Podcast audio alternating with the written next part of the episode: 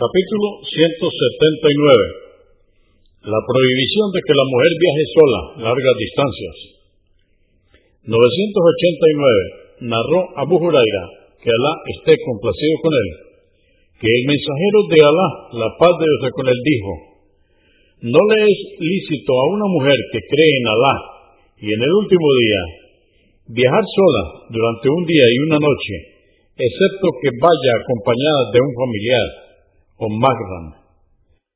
Convenido por Al-Bukhari, volumen 2, número 4, 168 y Muslim, 1339. 990. Narró Ibn Abbas, que Alá esté complacido con él, que oyó al profeta, la paz de Dios con él, decir, no deben quedarse a solas, un hombre y una mujer, a menos que con ellos haya un mahram, ni tampoco puede viajar sola, a menos que lo haga con un magran.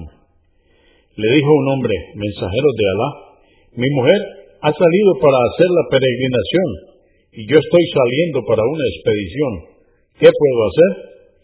Dijo, ve en busca de tu mujer y haz la peregrinación con ella.